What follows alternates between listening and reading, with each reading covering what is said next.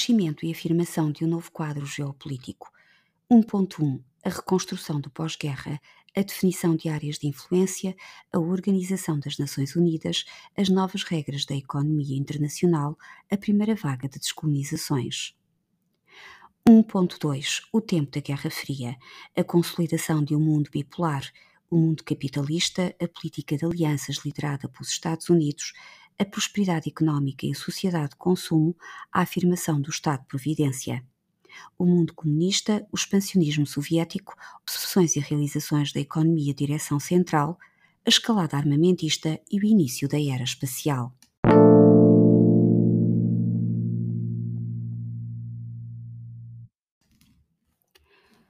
Em relação à consolidação do mundo bipolar, vamos encontrar os dois blocos: Bloco Ocidental, com a doutrina Truman, e Bloco de Leste, doutrina Idanov. Doutrina Truman que defende a ajuda económica e financeira aos países europeus e a contenção do avanço soviético, o Plano Marshall. A criação da OS entre os Estados Unidos e 16 países europeus para uma ajuda económica e financeira americana para reconstruir as economias europeias devastadas pela guerra em moldes capitalistas e garantir a liberdade e impedir o avanço do comunismo. Do Bloco de Leste temos a doutrina Idanov, como reação à doutrina Truman, que acusa os Estados Unidos de imperialismo e defende os interesses da URSS e os seus aliados. É o plano Molotov, com a criação do Comecon, URSS e países de leste que defende o auxílio económico à Europa Oriental, adoção do modelo económico soviético e estabelece a cooperação económica entre a URSS e os países de leste. Dá-se um clima de confronto e de tensão que se vai prolongar pelos anos 50, 60, 70 e 80. É a Guerra Fria. Principais episódios: o bloqueio de Berlim, entre 1948 e 1949, a Guerra da Coreia entre 1953 e 55, a construção do Muro de Berlim em 1961, a questão dos mísseis de Cuba 1962 e a Guerra do Vietnã 1955 a 1975. Estratégias dos blocos: as alianças militares que se formam, a NATO, liderada pelos Estados Unidos da América, e o Pacto de Varsóvia, liderado pela URSS. A corrida ao armamento, o equilíbrio pelo terror, a propaganda forte de, de ambos os lados e um clima de desconfiança e de ameaças que leva à constituição da CIA, Estados Unidos da América e KGB, URSS. Fases da Guerra Fria. Temos a primeira fase, de 47 a 53, marcada pela Guerra da Coreia. A segunda fase, entre 1953 e 62, coexistência pacífica marcada pela crise dos mísseis de Cuba. A terceira fase, entre 63 e 75, a detente ou apaziguamento, marcada pelos acordos de desarmamento e pela Guerra do Vietnã e a quarta fase, entre 75 e 85, marcada pelo falhanço dos Estados Unidos no Vietnã, pelo expansionismo da URSS em África e no Afeganistão e pela reação dos Estados Unidos com o programa Guerra das Estrelas. No mundo capitalista, vamos ter um novo capítulo: os 30 Gloriosos. 30 anos de crescimento que são assim chamados, em que houve fatores como as decisões de Bretton Woods, a organização e o relançamento da economia mundial com o Sistema Monetário Internacional, o SMI, o FMI, o Banco Mundial, o GATT, um crescimento demográfico do pós-guerra, baby boom, a melhoria das condições económicas, o aumento dos salários, o desenvolvimento tecnológico, uma maior produtividade, a intervenção do Estado e a liberalização do comércio com o aumento das trocas internacionais. É a afirmação da sociedade de consumo. Surgem duas novas forças políticas, a social-democracia e a democracia cristã. é o Estado de Providência, a intervenção do Estado na sociedade, com os sistemas públicos de saúde, de educação, de segurança social, a promoção de uma distribuição mais justa da riqueza e de um rendimento mínimo aos cidadãos. Não esquecer que este Estado de Providência vai ter a sua eh, maior, o seu maior papel na Inglaterra, designado por Welfare State, uma, foi uma das primeiras iniciativas na Europa para a implementação do Estado de Providência e que consistiu na elaboração do relatório de William Beveridge em 1942 que contribuiu para a criação de um sistema de segurança social e de um Serviço Nacional de Saúde. Este modelo do Estado de Providência vai generalizar-se aos países democráticos ocidentais. O Estado torna-se o garante do bem-estar social, o dinamizador e o regulador da atividade económica. Foi um importante fator de crescimento económico durante os chamados 30 gloriosos. 30 anos, eh, ou cerca de 30 anos, em que os governos desenvolvem políticas associadas à prosperidade, promovendo o bem-estar e a qualidade de vida, combatendo as injustiças e as desigualdades do capitalismo. Como exemplo, Olof Palme, político sueco que teve um importante papel na implementação da social-democracia na Europa do Norte e na fundação do Estado de Providência. Portanto, em súmula, eh, Resumindo esta última parte, desde 1947, 1948 até ao início dos anos 70, o mundo capitalista vive esta época de prosperidade, os 30 gloriosos.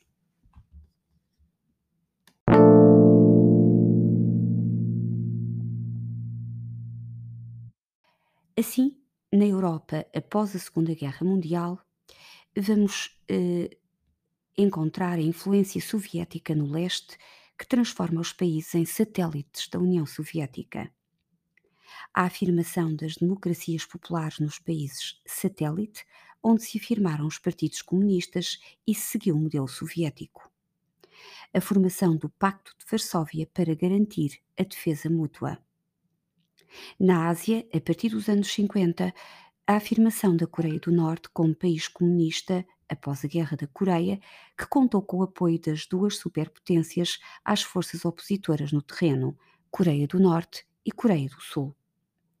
A formação da República Popular da China, liderada por Mao Tse-tung, que segue o modelo soviético até 1956, a instauração da República Socialista do Vietnã, depois da guerra, que envolveu o apoio das duas superpotências às forças opositoras no terreno. Na América, nos anos 60, a crise de Cuba foi o conflito da Guerra Fria que colocou em risco a segurança internacional. Os Estados Unidos lideraram a invasão a Cuba como retaliação à tomada de poder por Fidel Castro. Fidel aproximou-se da União Soviética, que iniciou a instalação de rampas de lançamento de mísseis. A crise foi resolvida com acordos entre as duas superpotências, a URSS retira mísseis de Cuba e os Estados Unidos retiram mísseis da Turquia. Movimentos revolucionários também na Guatemala, na Venezuela, na Colômbia, no Peru e na Bolívia. Em África, anos 70, o apoio aos movimentos independentistas com envio de material bélico ou de conselheiros para a Etiópia, Angola e Moçambique. Em relação ao modelo económico e no que respeita à URSS, encontramos a coletivização forçada das terras, a nacionalização das fábricas, das minas, dos transportes e da banca e a aplicação dos planos quinquenais e também o apoio económico implementado pelo Comecon. Com Khrushchev existem alterações económicas, o fim das requisições agrícolas, o, os arroteamentos para aumento da área cultivada, uma maior autonomia para os colcoses, autorização de compra de maquinaria, revisão anual dos planos prolongados até sete anos, a valorização da indústria química e de bens de consumo, a criação de conselhos económicos regionais e descentralização da planificação económica e o aumento dos salários. Nos anos 70, agravam-se as condições económicas. Agravam-se as despesas militares, o aumento dos empréstimos aos países satélite, a burocracia excessiva e ineficaz, a corrupção, a falta de produtividade agrícola, o aumento do endividamento devido à importação de bens, o baixo crescimento industrial, a dependência dos subsídios estatais e o recurso a racionamento de produtos. Foi a crise, a primeira grande crise do petróleo. Em relação à escalada armamentista e início da era espacial, nos anos 60, 70, mas ainda nos anos 50, inicialmente, dá-se a corrida aos armamentos como meio para demonstrar o poder de cada uma das, sua, das duas das superpotências. O recurso ao reforço do armamento como meio para conter o bloco contrário, o aumento das, áreas com, das armas convencionais e nucleares, pondo em perigo a segurança mundial, e a corrida espacial como manifestação da rivalidade tecnológica e científica entre as duas superpotências. Neste capítulo, sugiro a, a exploração a, de uma animação de escola virtual relacionada precisamente com o tema da escalada armamentista e início da era espacial.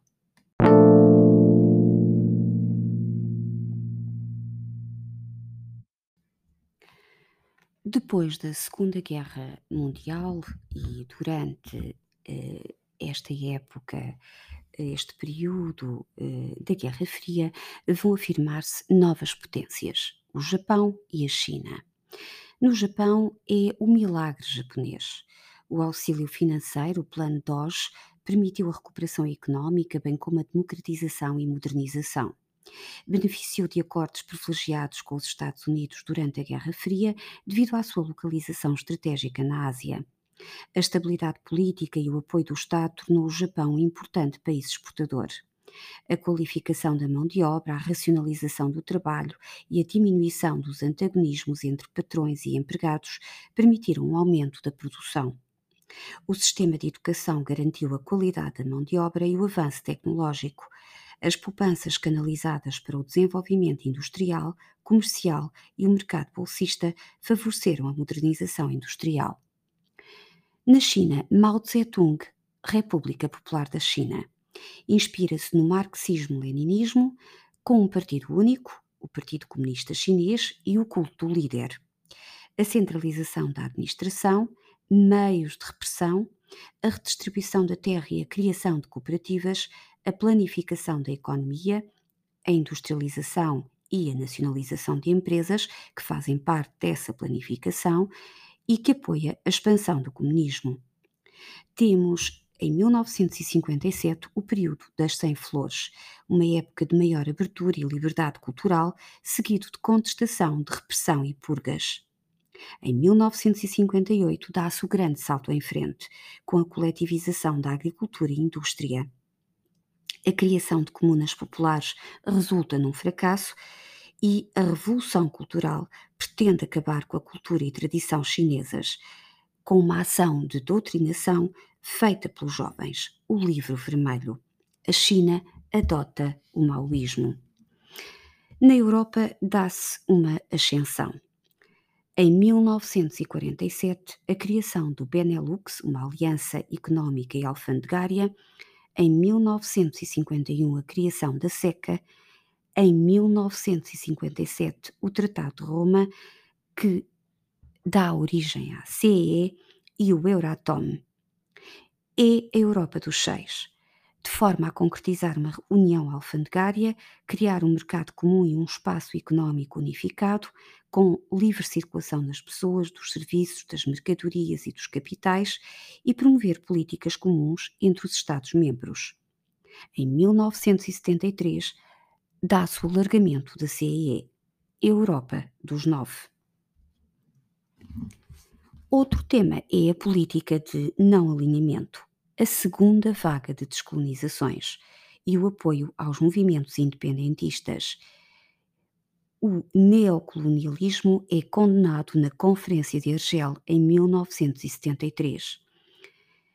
Conferência de Bandung em 1955, com a afirmação do Terceiro Mundo, e 61, a Conferência de Belgrado, criação do movimento dos não alinhados, o terceiro mundo procurou afirmar a neutralidade no mundo bipolar. Na Conferência de Belgrado, em 61, foi oficializado o movimento dos não alinhados, que defende uma nova ordem económica com maiores oportunidades para os países subdesenvolvidos. Nasser, Tito e Nehru, em Briori, em 56, preparam a Conferência de Belgrado. Em 1964, a Conferência das Nações Unidas sobre Comércio e Desenvolvimento, a UNCTAD, marcou o início do diálogo Norte-Sul. O resultado da descolonização foi negativamente comprometido devido aos consequentes custos humanos os países nascidos da descolonização viram o seu desenvolvimento posto em causa em consequência da destruição causada pelas guerras civis ou étnicas, da deslocação de populações e da fuga de técnicos, bem como da falta de preparação das populações locais.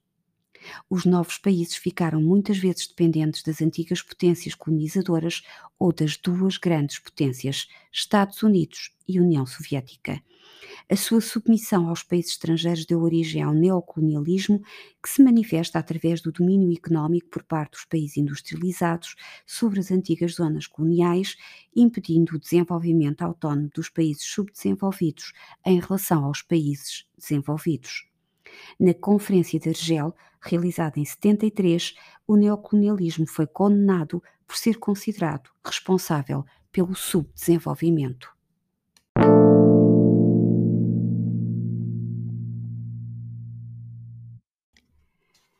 Vamos iniciar agora o ponto 2. Portugal do autoritarismo à democracia, aprendizagem essencial. 2.1. Imobilismo político e crescimento económico do pós-guerra em 1974. Estagnação do mundo rural, imigração, surto industrial e urbano, fomento económico nas colónias, a radicalização das oposições e o sobressalto político de 1958. A questão colonial, soluções preconizadas, luta armada, isolamento internacional. A Primavera Marcelista, reformismo político não sustentado, o impacto da guerra colonial. No fim da Segunda Guerra Mundial, com a vitória dos aliados e a queda dos regimes totalitários, Salazar reconhece a necessidade de dar sinais de abertura do regime. Assim, toma algumas medidas anuncia a revisão da Constituição de 1933 e uma nova lei eleitoral. Dissolve a Assembleia Nacional e anuncia a realização de eleições legislativas antecipadas. Surge o MUD, Movimento de Unidade Democrática, que reunia a oposição democrática ao regime do Estado Novo. A oposição pede o adiamento do ato eleitoral para criar garantias de eleições verdadeiramente livres mas nas eleições de 1945 as reivindicações da oposição não foram atendidas. O MUD desiste da candidatura, os candidatos da União Nacional vencem sem oposição. A PID persegue os apoiantes do MUD. O imobilismo do regime do Estado Novo manteve-se. As alterações foram apenas aparentes. Mantém-se a repressão, as fraudes eleitorais eram uma constante, a conjuntura externa foi favorável ao regime devido à Guerra Fria. Nas eleições presidenciais de 1949, a oposição apoiou o general Norton de Matos, que retirou a candidatura por falta de condições. O candidato do regime era o marechal Oscar Carmona, que vence as eleições. Nas eleições presidenciais de 51, as várias forças políticas da oposição apresentam candidaturas separadas. O general Craveiro Lopes, candidato da União Nacional, foi eleito.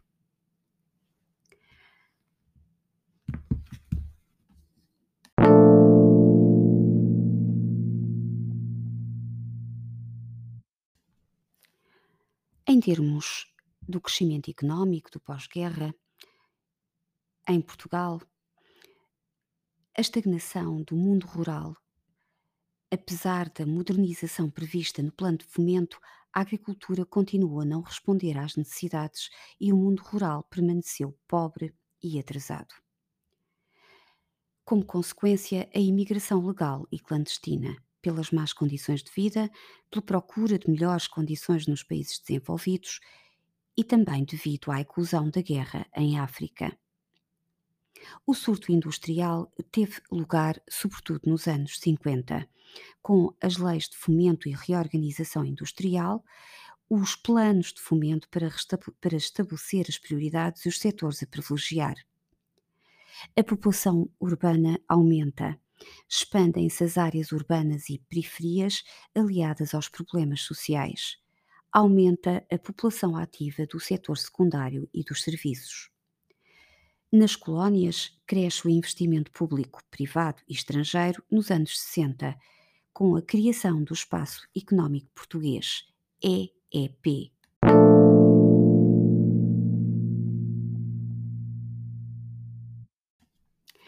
Em 1958 apresentam-se várias candidaturas. Humberto Delgado como candidato independente, Adelino Vicente, candidato do PCP, que desiste em favor de Humberto Delgado, e Américo Tomás, o candidato da União Nacional. Humberto Delgado vem provocar um verdadeiro terremoto, desafia o regime e anuncia que pretende fazer uma profunda reforma política. Ameaça e critica o regime. Perde as eleições. Mas o regime vai enfrentar a partir daqui e durante os anos 60 o seu pior pesadelo.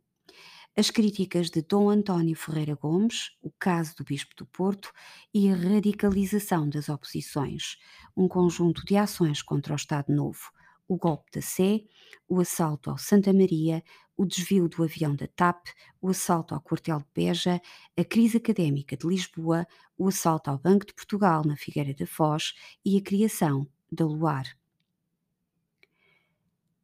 Por outro lado, a questão colonial. Aumentam as pressões sobre Portugal para dar independência às colónias. A revogação do ato colonial em 1951 e o uso de novas expressões como províncias ultramarinas e ultramar português procuram uma alteração da política colonial.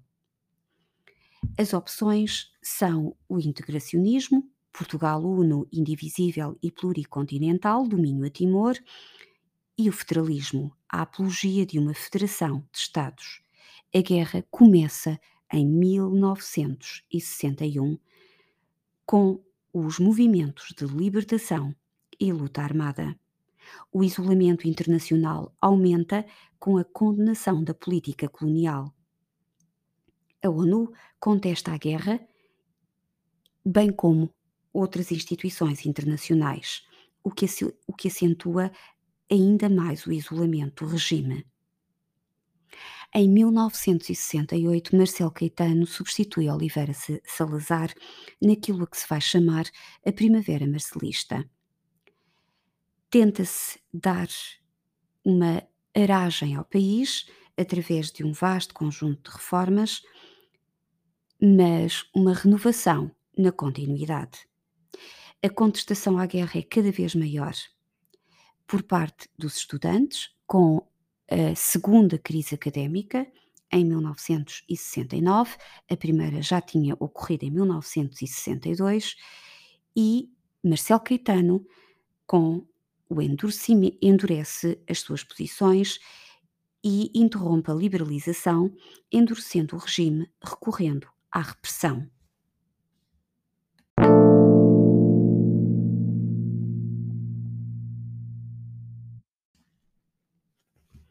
Os últimos anos do governo de Marcelo Caetano foram difíceis.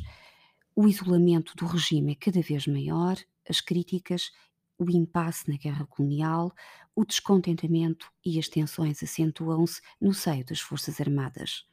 Em agosto de 73 surge o movimento dos capitães, que se irá transformar no MFA, Movimento das Forças Armadas na madrugada de 24 para 25 de abril de 1974, tem lugar a Operação Fim Regime, com o objetivo de quebrar o regime, democratizar o país e acabar com a guerra colonial. O poder foi entregue à Junta de Salvação Nacional e a escolha do Presidente da República recai no General António de Spínola. Era o início da transição para a democracia. Próximo passo, o desmantelamento das estruturas de suporte do Estado Novo. a destituição dos órgãos de poder do Estado Novo, a extinção de instituições repressivas e paramilitares, a libertação e a amnistia dos presos e exilados políticos, a autorização de formação de associações e partidos políticos e a convocação de eleições para a Assembleia Constituinte para elaborar a Constituição.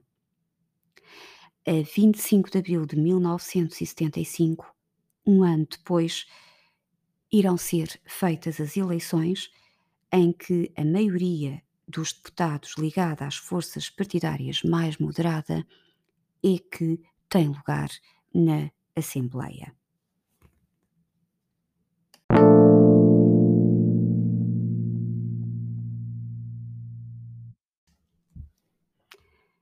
O general António de Spínola, nomeado pela Junta de uhum. Salvação Nacional, assume a presidência da República e o primeiro governo provisório foi liderado por Adelinda Palma Carlos. Restauraram-se as liberdades individuais e cívicas e inicia-se a transição para a democracia.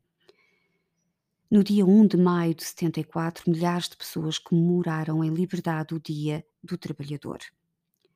No entanto, a estabilidade política ou social ficou comprometida pelo eclodir de acontecimentos que evidenciaram as tensões da sociedade portuguesa.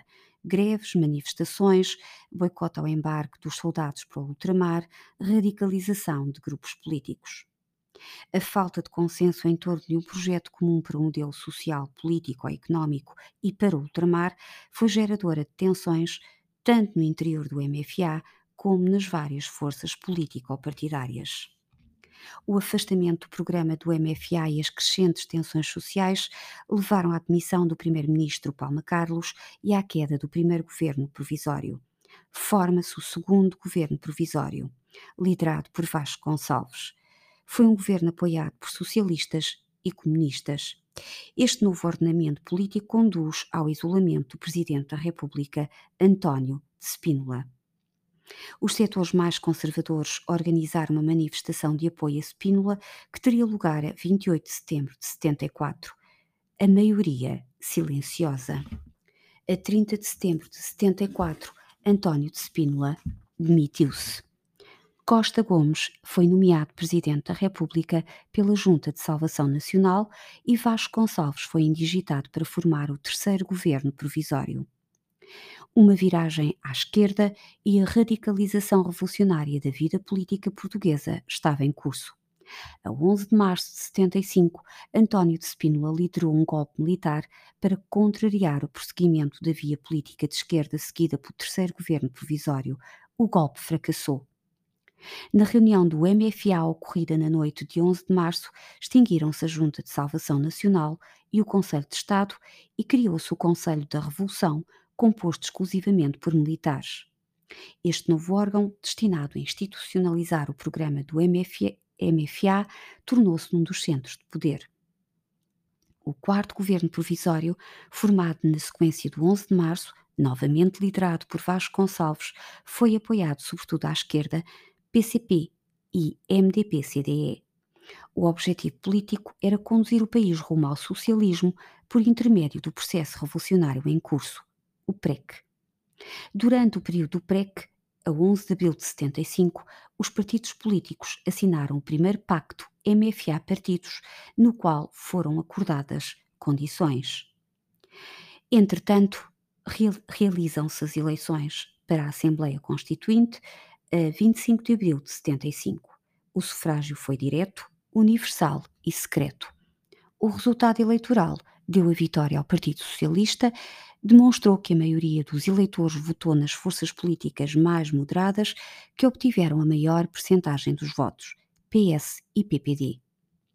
Mas as tensões político-ideológicas e a agitação social não abrandaram.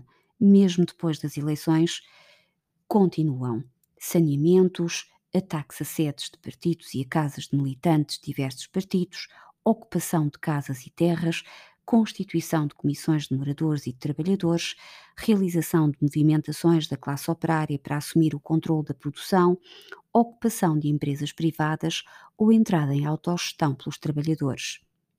Estas iniciativas enquadravam-se no projeto de institucionalização do poder popular. Ou seja, o exercício direto do poder pelo povo, em que a comunidade assume competências do governo no sentido de resolver problemas e tomar decisões, organizando-se em assembleias populares. Esta forma de organização política ou social, assente nos princípios do socialismo revolucionário, foi posta em prática a partir de junho-julho de 75 no contexto do PREC, como via para a construção de uma democracia popular. O quarto governo provisório cai em agosto de 75, quando os elementos do PS e do PPD entram em ruptura com as opções políticas e com o radicalismo revolucionário ligado ao PREC e ao poder popular. Foi assim nomeado o quinto governo provisório em 8 de agosto de 75 a 19 de setembro de 75, liderado por Vasco Gonçalves e apoiado pelo PCP e pelo MDP-CDE. O período entre o final do quarto governo provisório e a vigência do quinto governo provisório ficou conhecido como Verão Quente, marcado por ações violentas de extremismo político e de radicalização política e social. Face a esta radicalização, a 7 de agosto de 75, nove membros do Conselho da Revolução, considerando que o processo de democratização e de consagração das liberdades estava em causa, publicam o documento dos nove. Este documento fragiliza o governo de Vasco Gonçalves. Os conflitos político-sociais continuam entre fações de direita e de esquerda. Estas tensões do verão quente de 75 vão culminar com a substituição de Vasco Gonçalves, pondo fim ao consalvismo. Pinheiro de Azevedo é nomeado para liderar o sexto governo provisório e elementos mais moderados entram no Conselho da Revolução. O sexto governo foi acusado de virar à direita. O clima de tensão, de tensão acentua-se perante o receio do retrocesso no processo revolucionário. A 25 de novembro de 75, as tropas paraquedistas da base militar de Tancos, juntamente com unidades do COPCOM, Comando Operacional do Continente, tomaram pontos estratégicos e bases aéreas na região de Lisboa, colocando o país à beira da guerra civil. O Presidente da República, General Costa Gomes, declarou o estado de sítio e autorizou a reação aos acontecimentos por parte do setor moderado. As forças militares lideradas por Ramalhianos, num contragolpe, neutralizaram as forças de tanques e de COPCOM, chefiado por Otelo, e puseram fim ao PREC. O processo de democratização prosseguiu, a consolidação da democracia e do pluripartidarismo culminou com a aprovação da Constituição de 1976.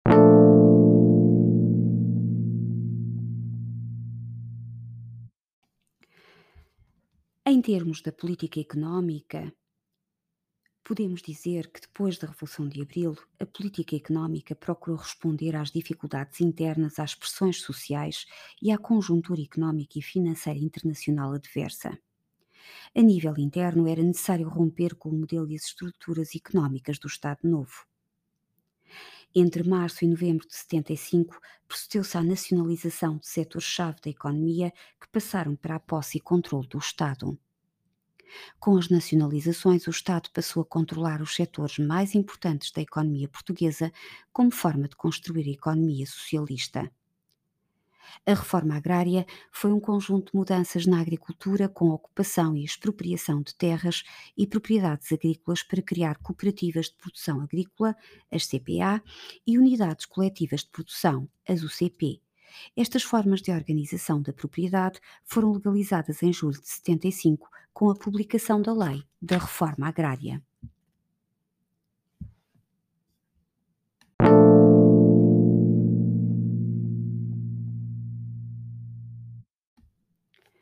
A Constituição de 1976 refletiu o contexto revolucionário em que foi redigida e aprovada.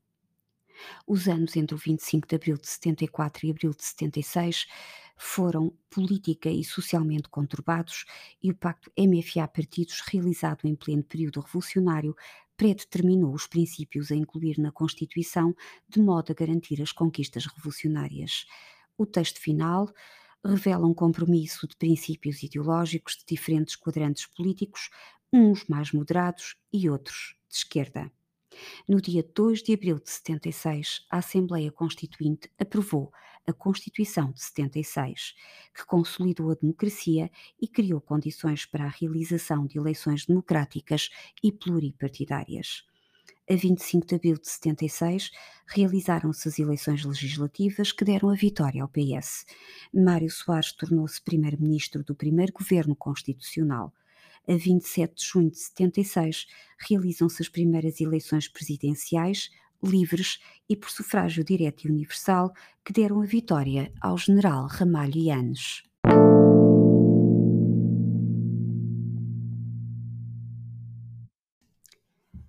Revolução de Abril abriu caminho ao processo de descolonização, um dos objetivos do programa do MFA. As pressões internacionais por parte uhum. da Organização de Unidade Africana e da ONU juntamente com a deterioração da situação militar na Guiné e Moçambique, aceleraram as conversações com o PAIGC e a Frelimo. Durante o primeiro governo provisório, iniciaram-se as negociações para pôr fim à luta armada e reconhecer a independência dos territórios ultramarinos.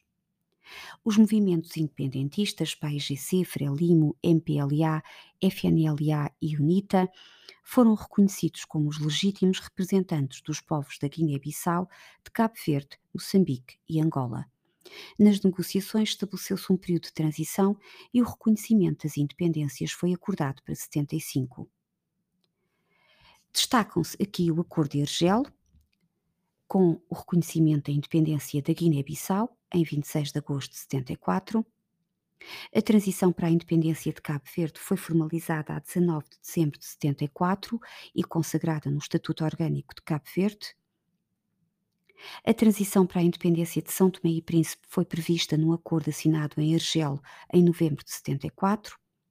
O Acordo de Lusaka, assinado a 7 de setembro de 74 entre a Frelimo e o Estado português, estabeleceu o cessar-fogo e acordou a transferência de poderes e a calendarização da independência o acordo de Alvor entre o Estado português e os movimentos de libertação nacional de Angola estabeleceu o processo e o calendário da independência.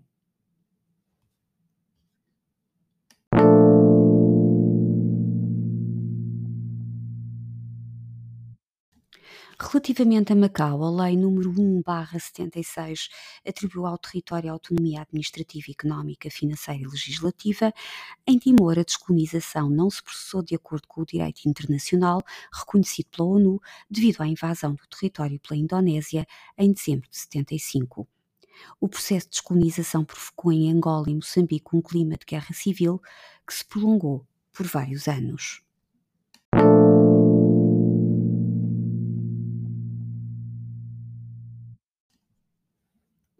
A Constituição de 76 instaurou a democracia e proporcionou a estabilidade política. O texto constitucional não foi consensual para todos os intervenientes políticos. A transição para o socialismo e o modelo económico a implementar foram criticados. Para além disso, a preparação do processo para a adesão à CEE exigiu alterações de alguns princípios ideológicos no domínio económico presentes no texto de 76. A revisão constitucional e as respectivas alterações ocorreram em agosto de 1982.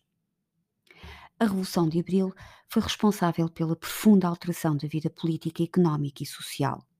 Instaurou um Estado democrático e pluripartidário, garante os direitos e das liberdades fundamentais dos cidadãos e estabeleceu os órgãos de soberania e respectivas competências, como poderão analisar num quadro que está no vosso livro relativamente ao poder central. Presidente da República, Assembleia da República, Governo, Tribunais e respectivas competências.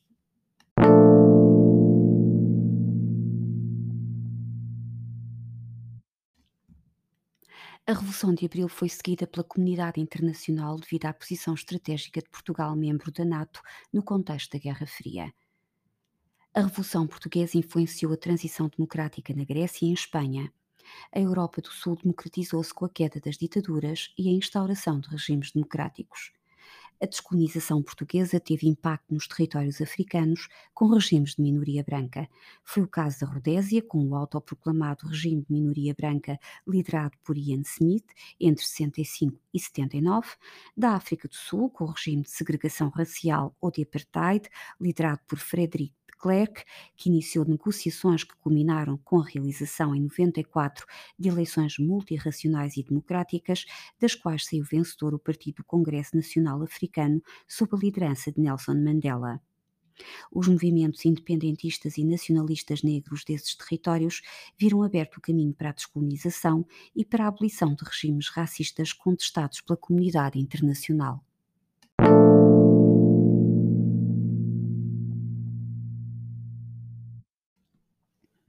Ponto 3.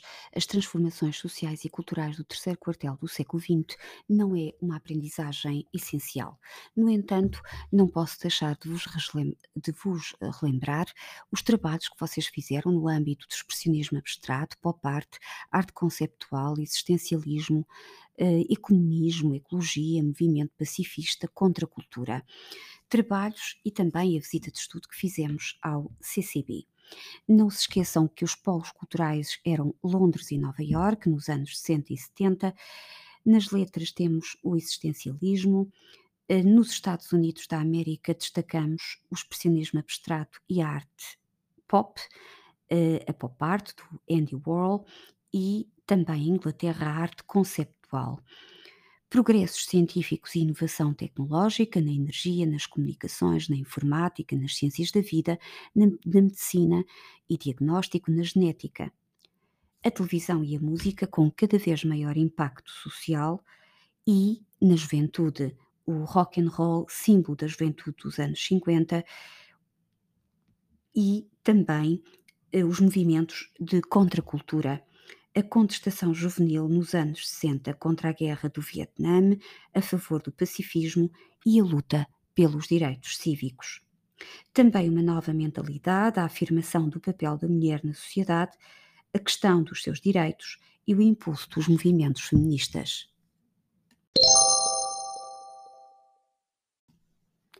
Vamos agora iniciar a cronologia. 1945 tem o início dos 30 Gloriosos. Em Portugal, a Lei de Fomento e Reorganização Industrial e a criação do MUD. Em 1946, o discurso da Cortina de Ferro e em 47 a apresentação da doutrina de Schuman e Plano Marshall. Estados Unidos, França e Reino Unido unificam as suas três zonas de ocupação na Alemanha. 1948, bloqueio da cidade de Berlim. Em Portugal, elaboração de planos de fomento. Em 1949, na URSS lança-se o Plano Molotov, a criação do Comecon e, na Alemanha, a divisão RFA-RDA.